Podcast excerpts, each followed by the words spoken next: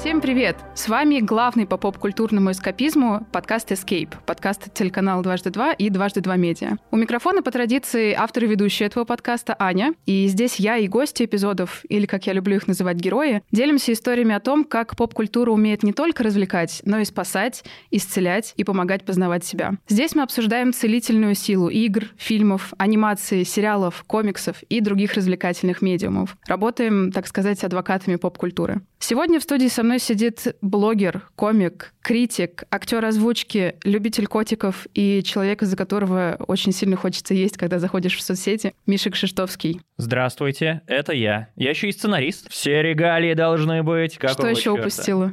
Не знаю, я так просто вспомнил. Думал, почему бы не похвастаться. Имеешь полное право. Надеюсь, мы, по крайней мере, попробуем сегодня поговорить с Мишей о том, как поп-культура ему помогает жить эту жизнь, познавать себя и выбираться из лапок всяких ментальных бед. Да, я знаю тему подкаста, но я не уверен, что я буду ее придерживаться. Как я могу обещать хоть что-нибудь? We'll вот see. было сказано в начале, что я не гость, а герой. Да, с большой это буквы. неправда. Я обычный человек, такой же, как и все.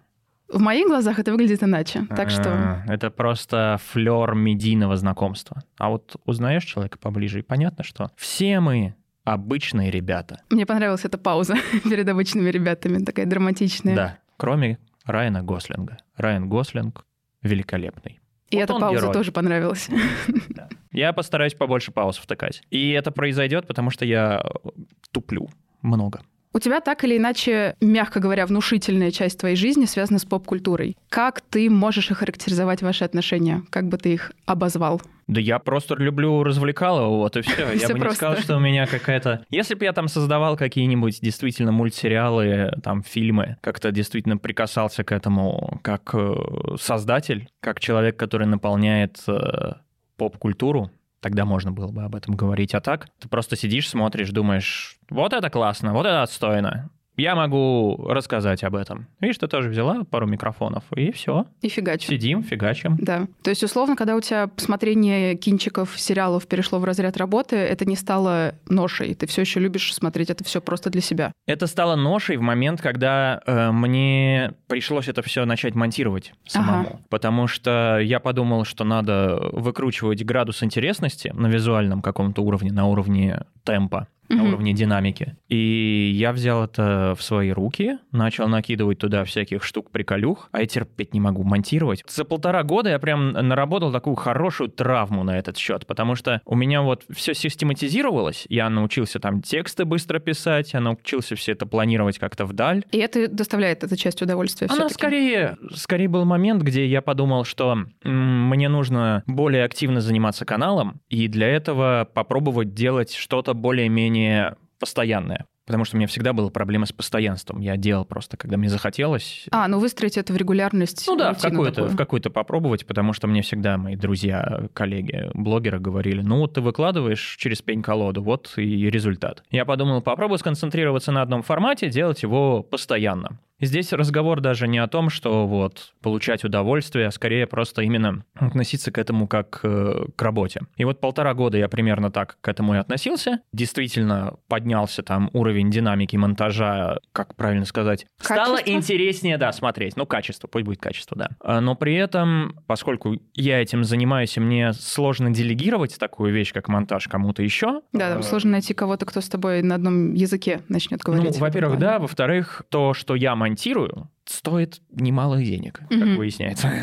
То есть я в теории мог бы зарабатывать монтажом, но только при условии, что я после этого вынес бы себе голову, потому что это от- от- отвратительно тяжело мне дается, прям. Ну, то есть ты прям заставляешь себя условно сесть Да, за это дело. Да, да, да. В основном это вот вырезать вот эти вот кадры из трейлера, кадры там из фильмов, это искать, подставлять. Потом сидишь, думаешь, как это быстрее, вот как сделать динамику повеселее, каких шуточек там накидать, ля-ля тополя. Потом начинается там, нужно поправить звук, нужно по- сделать хоть какую-то цветокоррекцию, нужно расставить музыку. Туда-сюда, это прям вот такая громоздкая дрянь получается. И реально у меня были э, моменты, когда я прям ну, было плохо, было тяжело. Я прям ложился на кровать, хватался за голову, чуть ли не плакал. Не могу. Монтаж прям... И вот это несколько дней, прям несколько дней монтажа, да, ну не умею, не, не люблю, не получается. Монтаж занимает самое травмирующее место. Давай, наверное, перейдем к основной части. Обычно, как я тебе уже чуть-чуть раньше анонсировала, начинаем мы с разговора о ментальном здоровье, о кризисах, о каких-то бедах, а потом уже о поп-культурной составляющей, которая помогает как-то себя лучше почувствовать в той или иной степени и тем или иным путем. И по традиции с ментальной части начнем. Мне очень радостно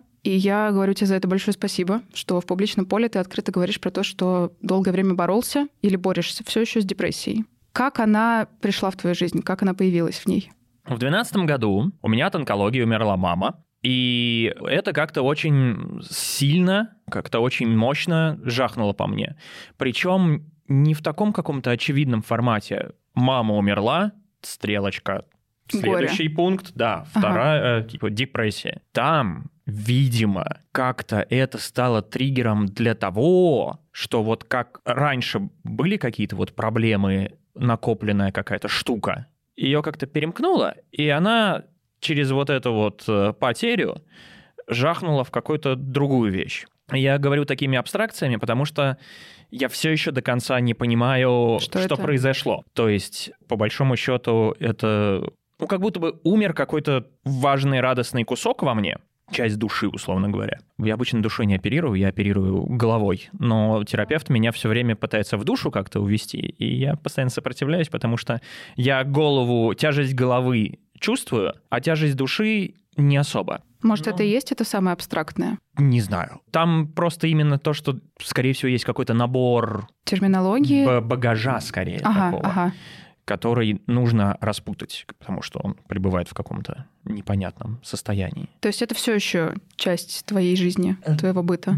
Да. Э, но я все еще хожу к терапевту. Там год назад даже таблеточки мне выписали, всякие антидепрессанты, антитревожные. Много говорили про тревогу. Вообще выяснилось, что в слове «тревога» куда больше смысла, чем я привык. Я всегда думал, ну, тревога, ну, это что-то типа между Нервненько. страхом, да, и э, переживанием. Ну, что-то такое типа тревожненько что-то. А вот почему-то, когда начинаешь с терапевтами общаться, они наполняют слово э, тревога каким-то вот именно... Нет ничего, по-моему, ну нет, есть там всякие паники, еще что-то. Но прям тревога, оно выходит на какой-то передний план, потому что там что-то, вот, они наполняют это куда большим, чем я себе привык. А если вот, например, на примере какого-нибудь твоего одного дня из жизни, как тревога проявляется? Ну, на примере дня, наверное, сложно сказать, потому что она может проявляться в том, что ты просто чувствуешь как-то неспокойно. Ни себя. с чем не связано, просто... Ну да. Мне, э, как терапевт сказал, что здоровому человеку нужно доказать, что мир вокруг опасен. А мне нужно доказывать обратное то, что он безопасен. Потому что я пребываю в состоянии, где в любой момент там может что-то жахнуть. По умолчанию мир опасный. Да, с этим многое может быть связан. Я помню, когда я был маленький, мне было там страшно пиццу по телефону заказывать, потому что, а вдруг меня там засмеют по телефону, не знаю. Сложно было, да и сейчас сложно общаться с любыми людьми, у которых есть погоны. То есть это от банальной там полиции до таможенников, до там сходить в налоговую, спросить, а где мои деньги, чуваки? Что вы мне за письмо прислали? Прям вот это до сих пор таможенники, прям вот ты приходишь, новые знакомства, да, там какие-то, тоже всегда есть сложность с тем, что я там фантазирую себе Здесь есть фантазии такие про, про опасность. Может быть, просто, что, например, у тебя есть какое-то вот четкое корневое воспоминание, связанное с тревогой, когда тебя тревога прям так шандарахнула, что этот момент не можешь забыть никак. Лет восемь назад у меня была история с налоговой, потому что мы только пытались войти в такой малый бизнес, с друзьями. Поскольку мы ничего не знали, мы там пропустили какой-то платеж по налоговой. Тогда же еще не было этих прекрасных писем, которые тебе 20 раз напомнят, где что нужно заплатить. Ну, э, их, в принципе, ты, ты должен как бы априори знать это, когда занимаешься бизнесом. И, естественно, нету, не было банковских вот этих вот приколюх, которые пишут, вот такого-то числа нужно сделать вот это. Да, да, да.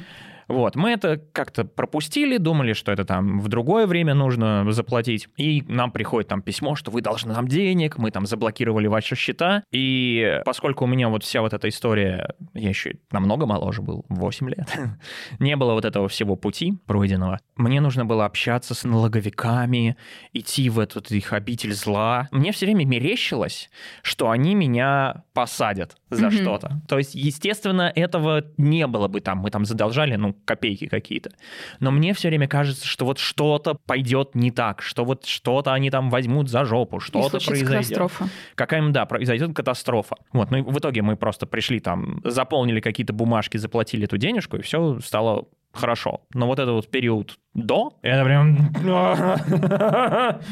И всегда вот есть какая-нибудь э, такая фантазия. Я люблю себе строить вот эту вот очень страшную опасность. А что может случиться, а Да, что да, если, да. и вот это все Да, разветвление. Вот один пример был, почему я пошел к терапевту уже. Это три года назад. Я попал на каршеринге э, в легкое ДТП. И это... Ты был за рулем. Да. И это ввело меня в такую какую-то панику, что мне потом, мне нужно разбираться с этим. А вдруг меня э, страховые разденут до гола? Типа мне еще мелкие нужно... шрифты где-то и вот это все Да, да, да. Мне нужно поехать в полицию, там, в ГИБДД разбираться потом с этой аварией, потому что я не был там согласен. Вот, это была паника какая-то. Я писал всяким юристам, взял там пару юристов, с ними проконсультировался.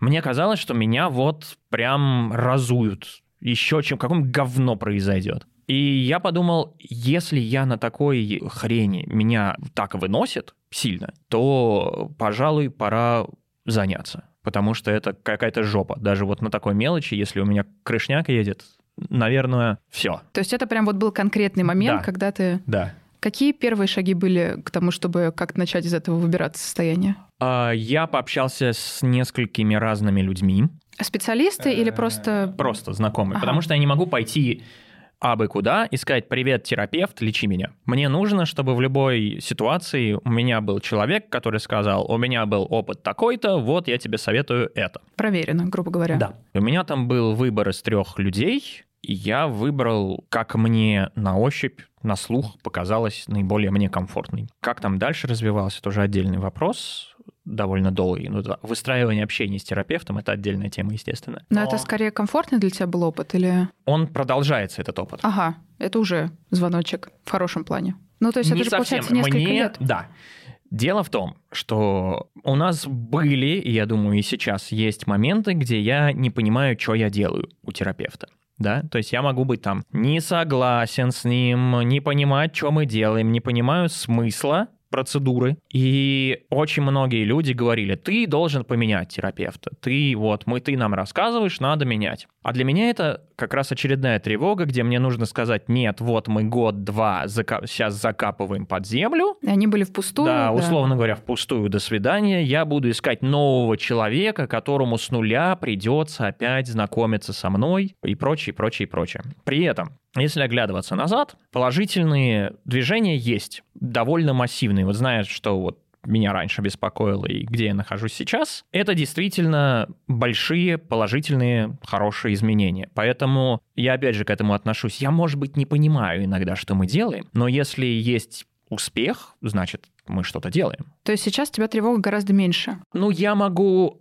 более опытным глазом смотреть на то, что со мной происходит. А что в твоем случае опытный глаз? Ну, то есть какие, какие методики тебе вот в момент, когда прям начинает я могу ловить, э, ловить себя на чем-то. То есть, если у меня начинается какая-то херобора, я могу сказать, ага, вот это что-то не так, Мы это можно проходили? о ней подумать, Ага. что она там ее как-то пытаться ра- распутать, раскрутить, плюс я сценарист вроде как дипломированный. Это все всегда помогает понимать персонажей. Если нужно э, что-то написать или, например, что-то оценить для ролика, я могу обратиться там к своему опыту и подумать вообще, откуда взялась та или иная вещь, или как написать ту или иную вещь, как выстроить какую-то систему человеческую. Очень неожиданно, что ты сам так красиво, так лаконично, так э, нативно реально подвел к части про, ну, грубо говоря, к связке между ментальным здоровьем и между поп-культурой. То есть Мгм. правильно ли я понимаю, что вот этот опыт, который связан в том числе с тревогой, раз мы сегодня как-то стихийно так все сошлось на именно тревожной составляющей,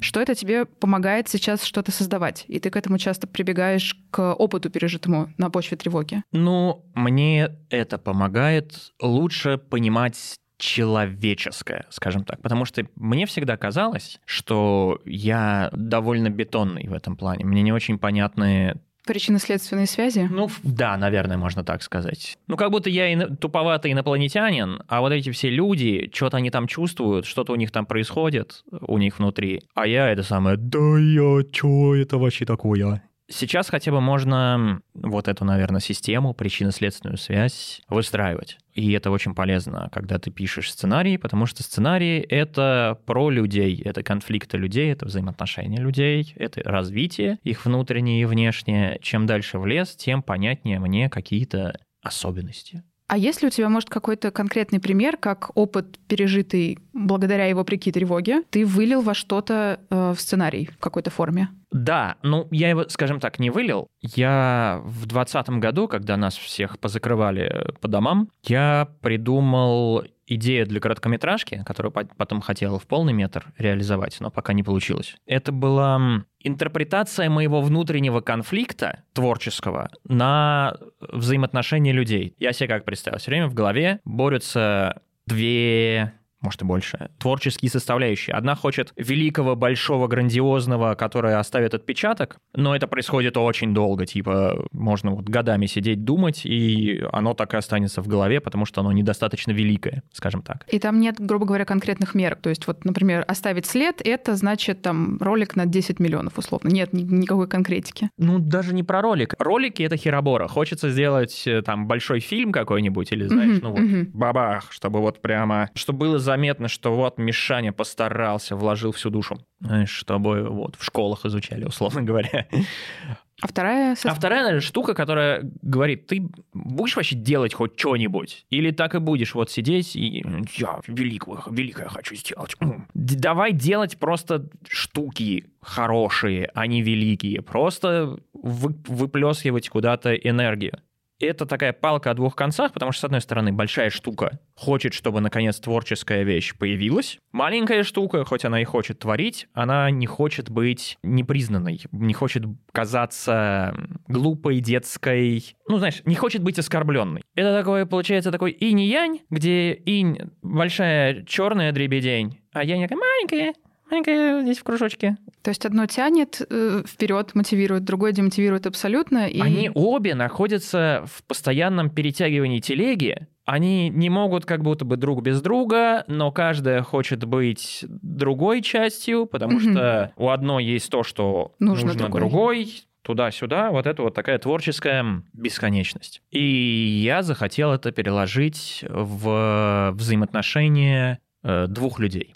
И я начал вокруг этого разрабатывать, что это за люди, в какой ситуации они находятся, что они хотят, что на них влияет, там внутренний конфликт, внешний конфликт, прочее, прочее, прочее, прочее. И как бы вот это вот внутреннее понимание себя, оно начинает сплетаться с человеческими другими факторами, потому что я хочу вот это вот то, что у меня в голове, я этим хочу наделить других людей, значит, мне нужно реалистичных людей придумать. И таким образом это начинает вот громоздиться в такую какую-то систему. И опять же увяз именно в том, что я начал утяжелять это, утяжелять, утяжелять, это прям стало сложной системой, такой, блин, ну у меня больше сил нету это развивать. Утяжелять конкретных персонажей, то есть слишком Вообще много всю них... систему, всю систему, потому что я начал разрабатывать э, взаимоотношения героев, но нужно же еще и сюжет двигать. И вот где-то на середине там второго акта все это встало. Это всегда тяжелый момент, типа, а что в фильме-то будет, на что зритель будет смотреть. Он же не может прочитать это в книге. Угу. Это нельзя же за кадром весь фильм рассказывать. Ну, можно. В России так часто делают. Ну, много где так делают, но все равно на экране должно что-то происходить. Это не аудиокнига. Поэтому я к этой идее вернусь, конечно же. А, но как будто бы я чувствую, что мне не хватает какой-то ключевой мысли. Точнее, я знаю, какой мне мысли не хватает. Я вот пока не возвращался к этому. Угу. Тот факт, что ты это все часть своего этого опыта в этом плане вложил в персонажей, и все это, наверное, очень здорово и очень масштабно отрефлексировал, тем более, если система еще была сложной и разрасталась постоянно. Это тебе как-то помогло понять лучше это противостояние в тебе? Я думаю, да, потому что как бы одно дополняет другое. Например, если есть у тебя там какая-то идея для сценария, ты ее начинаешь продумывать, продумывать, потом упираешься в какой-то потолок. Обычно это решается тем, что ты обсуждаешь это с кем-то еще. То есть, например, с авторами. Всегда вот хорошо, когда сценарий пишешь, есть, чтобы была еще какая-то авторская группа, потому что когда ты один сидишь, пердишь, ты можешь упереться в какой-то потолок, ну не идет мысль, ну не идет, ну вот уперлась, не знаешь, не видишь других каких-то путей. И бывает такое, что ты садишься, начинаешь человеку рассказывать, и уже в этом рассказе, когда ты изо рта у тебя это выходит, оно уже на этом этапе может куда-то продвинуться. Там потом может человек что-то добавить, вы там раздули это, это еще куда-то продвинулось, и это уже начинает вот как-то двигаться куда-то вперед. Мгм. Вот здесь та же самая история, где, с одной стороны, вот я понял что-то про себя. Ухватился Я- вот за это противостояние Да. внутри. Подумал, можно это на двух людей переложить. Начинаю перекладывать это. Думаю, можно, нужно еще каких-то вот персонажей добавить, чтобы там в системе взаимоотношений людей это все как-то вот работало. А что это могут быть за люди там? Придумал какую-то идею. Потом думаю, если у меня система, что я из головы на людей переложил, то придумал сейчас третьего персонажа, что этот третий персонаж для меня уже в голове. Понимаешь? То есть это ходит туда-сюда, Да. дык-дык-дык-дык-дык-дык. И таким образом получается, что ты выстраиваешь там взаимоотношения нескольких людей, и тебе параллельно еще это облегчает то, что ты думаешь, а для меня это что? Если я про себя рассказываю, то кто все эти персонажи у меня в голове? И как они, то, что у меня в голове, можно переложить на персонажей? И ты находишь эти роли? То есть раскладываешь как-то составляющие твоего внутреннего мира на тех, кто выливается вдруг в сценарий и Ну, появляется? я стараюсь. Вот именно на этом я и застопорился, потому что я переусложнил, можно Мгм. сказать, эту систему. И теперь нужно будет ее перепридумать, очистить от чего-то лишнего и найти какие-то пути там для развития сюжета. Но есть свои, условно говоря, приемы для этого. Просто хочется найти, наверное, какого-то соавтора для себя, чтобы можно было вместе с ним разгонять это и думать, развивать, а не просто варить у себя в голове. Какой-нибудь из твоих внутренних кризисов может быть вот это вот противостояние «хочу великого» и второй вот этой вот инь-янь системы. Может быть что-то про твою тревожность. А находил ли ты конкретно очень четкую репрезентацию этого в поп-культуре когда-нибудь? У тебя есть очень крутой ролик на твоем ютубе про Евангелион и депрессию, как ты нашел отражение своих депрессивных болей и страданий в Евангелионе. А, Ссылка, естественно, в описании или просто можете найти на канале Миши на ютубе. Канал Кшиштовского. Очень искренний, очень трогательный ролик. Были мурашки, скажу честно. Я вообще э, удивлен, что очень много таких э, комментариев э, Там нового, нового вообще, формата на да. самом деле, потому что ну вот именно такого типа комментов я, по-моему, давно не получал. Они это новый формат комментов Мгм. такой, что много у кого отозвалось. Было ли схожее? Вот примерно, может быть, по такому, может, по чуть другому сценарию, что ты свои страдания находил где-то в поп-культуре. Да, это было в сериале «Настоящий детектив» первый сезон, где МакКонахи рассказывал, что человечество — это ошибка эволюции, и самая норм-тема для человечества — это просто взять, сказать, все, мы больше не размножаемся, Мы закончились. взять, взять за ручки и перестать размножаться и вымереть как вид. Вот. И когда у меня был вот этот депрессивный период после смерти мамы, я как раз приходил вот именно как раз к точно такой же мысли, что... Ну, потому что нахлынуло очень много вот этих вот негативных эмоций, размышлений о смерти, размышления о бессмысленности, там, о бесконечности бытия там и космоса. И зачем это тополя, да. И появляется вот это вот желание обвинить кого-то или что-то. С одной стороны, там можно обвинить родителей, что они вот... Им захотелось ребенка, они его сделали, потому что делать детей — это правильно. По большому счету, ну вот я родился, спасибо большое, конечно, но с другой стороны, подыхать еще предстоит. Так что, ну и нахера мне этот опыт странный, с одной стороны. С другой стороны, там можно обвинить Вселенную. Вселенная, или там природа, да, почему ты придумала умирание? Или почему ты не придумала, что мы знаем, что после умирания? Ничего после умирания может быть. Ну, класс. Спасибо большое. И начинаются вот эти вот размышления, и думаешь, сука, ну вот животные же вряд ли думают о том, что каждый день просыпаются, пожрал, поссал.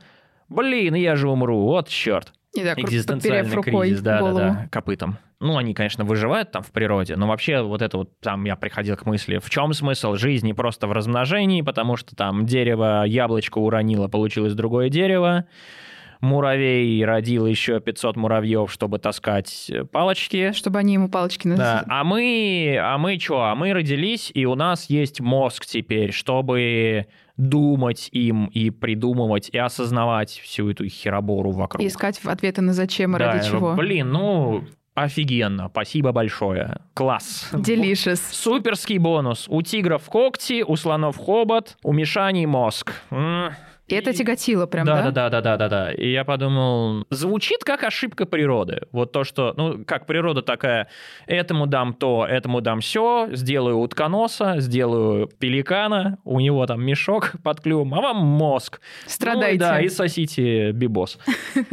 Вот, и сидишь, думаешь, звучит как ошибка, ни у кого нет мозга, у нас есть мозг, можно, пожалуй, и вымереть, потому что, ну, на кой черт. Это баг. Да, баг, точно. Компромисс во всем этом – не рожать детей, брать детей из приютов, из домов с детьми. Как это называется? Из, Детдома, приют- да. из, из детдомов, из детских домов, точно. Потому что, ну, не ты виноват, что ребенок уже родился, ну, хотя бы пусть будет не в детском доме. То есть это как один из вариантов э, ответа на зачем. Пока нет ответа «зачем», по большому счету. Есть мелкие такие приколюхи, что раз ты здесь, ну, по херам, ладно, будем увеличивать число подписчиков на YouTube, Мгм. например. Ну, каждому свои маленькие ради чего.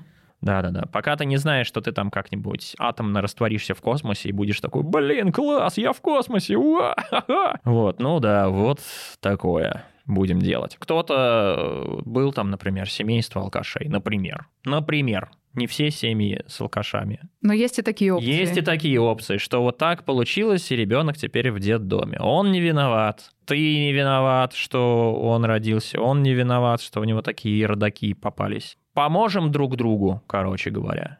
Вот одна из таких вот, знаешь, компромиссных альтернативных идей. Ты сам к этому пришел сначала выводу, а потом уже нашел это в Да, настоящем да. детективе. Ну, то есть я, я даже успел немного отказаться, ну, как бы подзабыть эту идею, и потом МакКонахи с мятой банкой. «Ой, вся Жизнь — это круг, вселенная — это круг, вся херня. Ага. Ну, МакКонахи молодец. Когда ты это услышал, тебе это было как поддержка, что твоя идея имеет какой-то смысл? Или как это ощущалось? Не, я такой подумал, Ник Пиццелата, как ты спер мою идею? Вот гадюка, вот сволочь. Плотинология. Да, скорее, ну, знаешь, прикольно видеть ее в таком хорошем высокобюджетном сериале, что, о, гении думают одинаково. Только Мгм. один гений снял МакКонахи с Харрельсоном, а другой про кино. Кино срет на ютубчике. И ролик про Евангелион. И ролик про Евангелион. И про Дороро. Не видела? Ну... Расходимся. Тормози запись. Расходимся, уходим. А было ли когда-нибудь у тебя такое, что ты избегал от пика тревоги в какое-то развлекалово? Просто чтобы переключиться. Не, я бухал. А, у тебя такие побеги. Да, И это до сих пор как ответ? Нет. Я когда сел на таблетосы, дело не в том, что с таблетосами не надо мешать, а то, что просто расхотелось. То есть иногда, конечно, есть такие моменты, где вроде тяжеловато, но хочется бухнуть. Прям хочется бухнуть. Но это стало прям редкостью. Я год, может, полтора у меня было такое, что типа, да не хочется как-то. Ну вот, ну не Ну, хочется. это уже на таблетках. Да Уже да. оно само как-то вот так произошло, что ну не хочется, ну и все. Сейчас вот по прошествии какого-то времени иногда хочется, но тоже не такое вот прям то, что пришел домой. Это что-то триггерит, когда вдруг начинает хотеться? Или как происходят эти иногда моменты?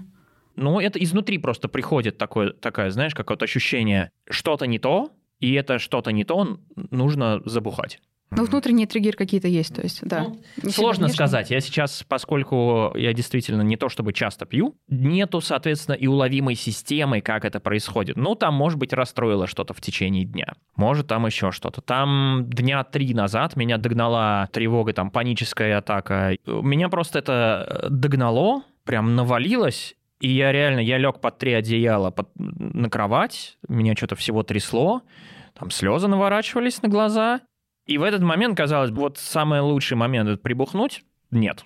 Вот, чё-то Уже это вот- не ответ. Вот это даже как-то не приходило в голову. Ну, афобазола выпил, потому что он был дома. Но это И- лучшая замена. Да, и попытался поспать, но как-то... Не... А, я сделал себе... Я занял руки. Я сделал яблочный пирог. И, Спасибо, прош- теперь захотелось и яблочный прошло, пирог. И прошло. Э, Готовочка, оказывается, иногда спасает. Начинается какой-то такой мыслительный процесс, в котором я не могу особо проиграть. То есть, например, если речь идет о написании сценария, я там могу проиграть, потому что я упираюсь в какую-то невозможность придумать что-то дальше, начинаю расстраиваться, начинаю Еще думать, сильнее, вот ты там да. бесполезный кусок говна, не можешь придумать хорошую, интересную историю. Жопа, жопа, жопа, пошел ты в жопу. А готовочка, ну, чё, рецепт посмотрел или там придумал что-нибудь в голове, вперед. Занял руки Да. и готовченко. Да-да-да. Мне очень многие в предыдущих эпизодах Escape рассказывали про то, что в таких моментах они очень часто занимают руки джойстиком. И у Мгм. куда-то уходят там, типа, медитировать в Зельду, Мгм. хреначить утопцев в Ведьмаке и Мгм. прочее. Это мой обычный вечер, хреначить утопцев. Я, кстати, да, у меня был период, где я начал э, намного чаще играть в конце февраля. Я, возможно, даже себе ладони из-за этого накрыл, потому что у меня, э, я вот к дерматологу как раз в пятницу пойду, у меня что-то, я прошу прощения, по пи***е пошли руки. Э, у меня никогда такого не было, прям все высохли, какое-то говно на пальцах происходит, я не знаю, что творится. И началось именно с того, что я держал довольно долго джойстик в руках. Во что я играл? Я играл э, в Xbox Game Pass вышел Nier Автомата. Не успел пройти. На втором прохождении они выкинули его из подписки. А, иначе... заблочили. Да. Эм, Nier Автомата я гонял. Вот недавно Стражи Галактики я прошел. Что тебе это давало? То, что ты избегал в игры? Я всегда сбегал в игры. На самом деле, э, самая моя большая м, чувство вины, э, как раз связанное с маминой смертью, это то, что она умирала у нас дома на кровати. И это выглядело так, что она просто, как бы у нее мозг как будто бы отключился. Она лежала в таком каком-то овощном состоянии. По моим воспоминаниям, я, может быть, не прав, потому что это слишком, ну, такая, возвращаясь назад, кажется, что так не могло быть, но по воспоминаниям почему-то именно так и было. Я в какой-то момент остался с ней один дома. И зрелище такое странное и пугающее, что как бы мама вот она живая, но она отключилась. И мне нужно ее кормить детским питанием, потому что, ну, кормить надо, а она Не получилось, не да. кормится. Защитный смех, юмор. Юмор в этой ситуации. Не думайте, что я изверг, я просто защищаюсь через юмор. Я корил себя за то, что я не все время с ней был, а шел играть в компьютер, гонять в какие-то игры. И тогда это вот после её смерти я себя опять же заливал алкашкой и винил, обвинял, что вот я такая сука, не был с ней постоянно. Ей там, может быть, страшно было, хотя, как сказать, она превратилась в овощ, условно говоря. Может, она ничего не понимала, может, она понимала все, просто как понять, понимает ли она. Я забивал это какими-то партейками в компьютерных играх. Во, во что играл, не помню. И, видимо, это всегда был такой вот э, эскапизм пойти погонять во что-то, потому что привычка такая. Это само приходило? То есть такое желание пойти бы сейчас комп врубить и что-нибудь поиграть? Ну да, да. Типа один раз попробовал, зашло, нормально. Не, ну ты как э, ты героин описываешь сейчас. Просто оно само как-то вот так происходит, что вот, а не поиграть ли? А не- поиграть. Вот, и, все. В момент, когда ты играешь, ты мозгом все еще в сейчас, все еще в реальности, Нет, я в игре, я играюсь. там лучше.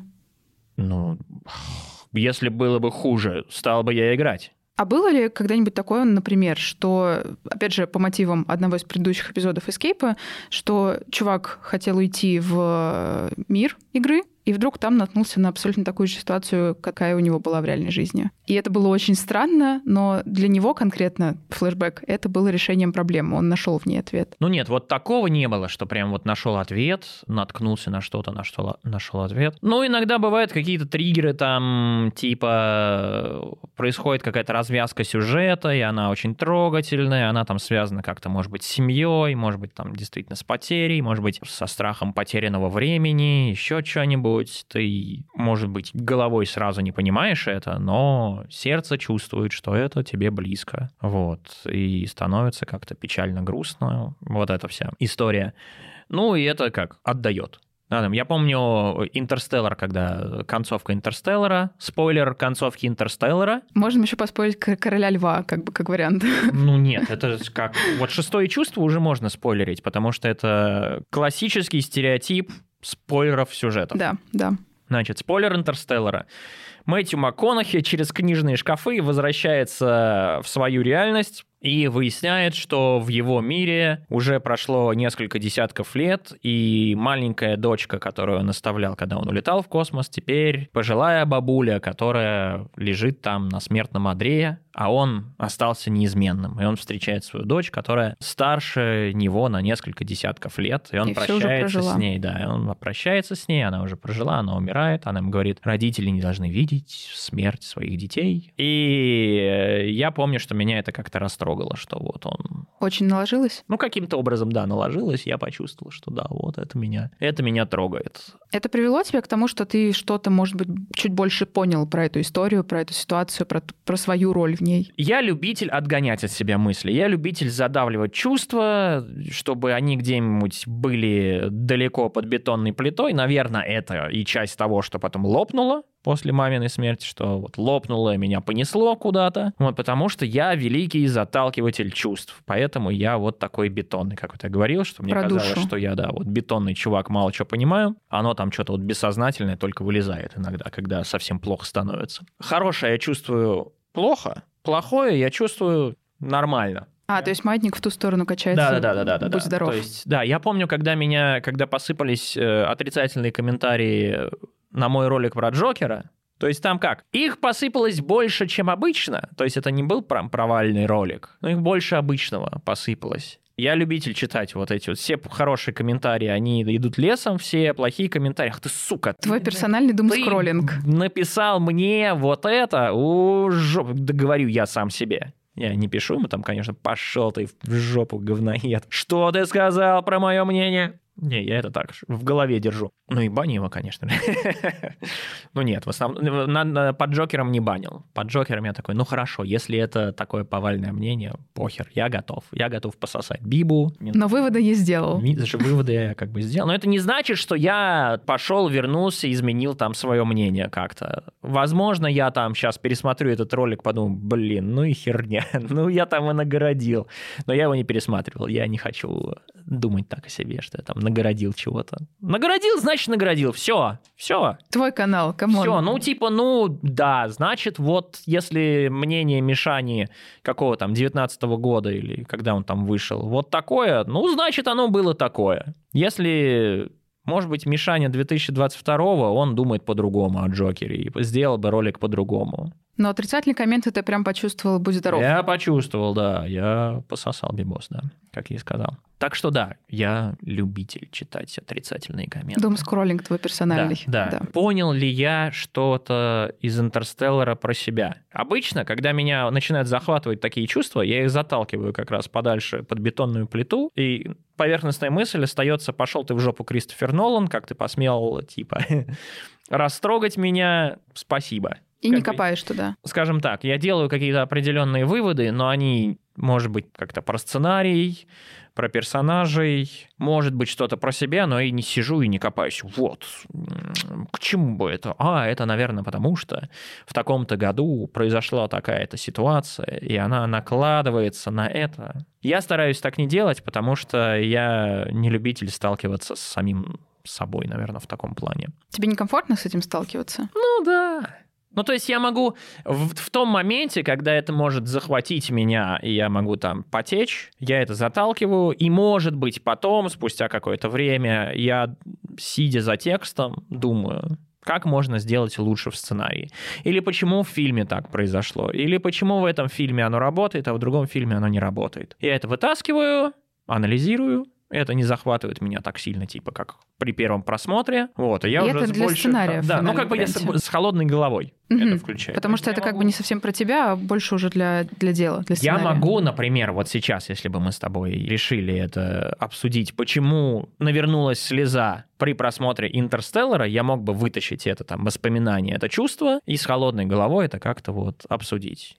Но мне впадло. Как и было впадло тогда уходить вот эти темные места и думать, Мгм. Почему утрата МакКонахи так повлияла на меня? Ну, я приблизительно знаю почему, просто я не собираюсь сидеть в кинозале и думать об этом. Поп-культура тебе когда-нибудь помогала чувствовать себя лучше?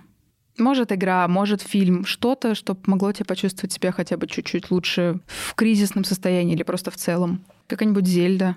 Ну, Зельда это естественно. Зельда Мне друзья ради Зельды вообще Switch подарили, потому что так сильно я хотел Зельду. Зельду я просто с первого трейлера понял, я хочу это дерьмо. Вот, но только для этого нужна приставка, они мне на 30-летие подогнали и приставку, коллекционку, Слушай, ну вот, откровенно говоря, сложно сказать. Наверняка что-то есть. Я точно знаю, что «Атака титанов» на меня произвела впечатление прям такое, не кислое. Но это все-таки не по теме, что прям вот помогло.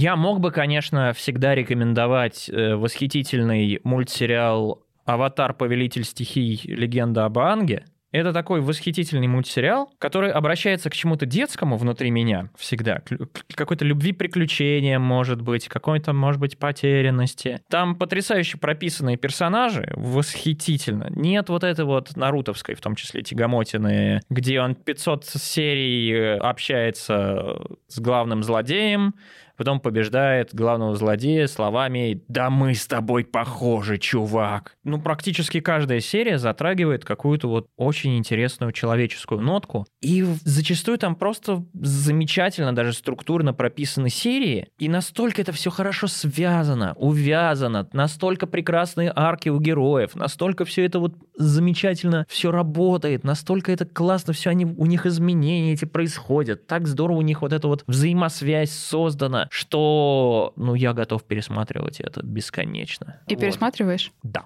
А, единственное, там, там можно, конечно, к финальным сериям докопаться, потому что они там слили один из главных конфликтов, собственно говоря, Анга. Там они просто такие вели, вели, вели, вели, а потом мы вообще по-другому это решим, и оно просто само собой решается. В остальном прям вот Угу. Если где-то искать, наверное, что-то такое, что вот прям, прям ух, то можно там в том числе. Это хорошее, доброе, светлое, вот что-то такое обнимающее, типа. Да, но еще оно и разнообразное, и разностороннее. То есть оно не зиждется, условно говоря, на одной структуре, на повторении одной и той же формулы. Оно исследует прямо вот своих героев, свою вселенную, разные там свои ситуации, прекрасно протягивает там Зука, вот эта история, mm-hmm. где он Сначала он э, злой, потом он в замешательстве, потом он добрый. Это история этого Кайла Рена из э, трилогии Звездных войн. Вот все чморят последнюю трилогию Звездных войн. Я нахожу ее занимательной как раз именно в развитии персонажа Кайла Рена. Они находят вот общие такие какие-то черты вот в развитии этого героя. Угу. Но он реальный, он да, такой он... человечный. Да, потому что в нем есть вот внутренний конфликт, оно выражается в такое внешнее злодейство, и потом он себя посыпает пеплом голову и пытается как-то исправить свои грехи. И умирает, естественно, потому что... А как же еще? Оно тебе лично откликается или оно просто интересно как наблюдать? Я думаю, просто интересно наблюдать. Ага. Мы в первой части поговорили про ментальное здоровье, и обычно финальный вопрос эскейпа, он всегда один и тот же. Если кому-то отозвалось очень сильно то, что ты описывал, как ты описывал свое состояние, депрессивное, тревожное, а, внутренний конфликт, если кому-то из наших слушателей это отозвалось, что бы ты мог и хотел ему сказать? с высоты человека, который живет с этим уже долгое время. Не убивайте себя. Это отстойное решение как бы я не сталкивался с этим в том смысле, что я не пробовал. Но мысли гуляли такие. Если они гуляют, сделайте какую-нибудь другую полезную вещь. Терапевт, заняться, короче, заняться лечилкой. Вот. Если начинают гулять мысли, блин, надо грохнуть себя, не надо. Это кал. Как минимум, как минимум, э, подумайте о том, а вдруг не получится себя грохнуть, станьте инвалидом. В любом случае, в любом случае, грохать себя не отстой. Да. да Кал- каличная факт. идея. И как одна из граней, почему это каличная идея, может не, не получиться. И будет, мягко говоря, ме. Да. Во-первых, будет хуже ментально, потому что вы можете наинвалидить себе что-нибудь. А во-вторых, когда ты инвалид, сложнее себя грохнуть. То есть вы окажетесь в еще более затруднительной ситуации, если у вас не получится. Не выход. Не выход. Но в принципе и глобально это отстойная идея. Я очень рада, что мы с тобой наконец-то до этого дошли. Мы долго договаривались, супер долго договаривались. Ну, не прям супер, ну, долго. Долго, ну, да. Ну, может, и супер, ладно, что я знаю. Я люблю гиперболизировать, но я тебе в любом случае супер благодарна. Спасибо, что дошел, что дошел даже лично, очно. Пожалуйста. И в этом во всем поучаствовал. Буду верить, И буду в этом уверена, что кто-то услышит то, что ты описываешь, то, что ты говоришь, ему это отзовется, и ему это поможет. Спасибо тебе, что всем этим поделился. Спасибо, что рассказал. позвала. По традиции остается только сказать спасибо всем, кто нас слушает, спасибо всем, кто верит в силу эскейпа и следит за здоровьем своей кукушечки, не позволяя ей улетать в отпуск. Это очень-очень дорогого стоит, очень-очень много значит. Желаю всем найти свой личный эскейп, желаю всем держаться и чувствовать себя чуть более счастливыми и цельными. С вами были Миша, Аня и Дважды Два. Всем пока.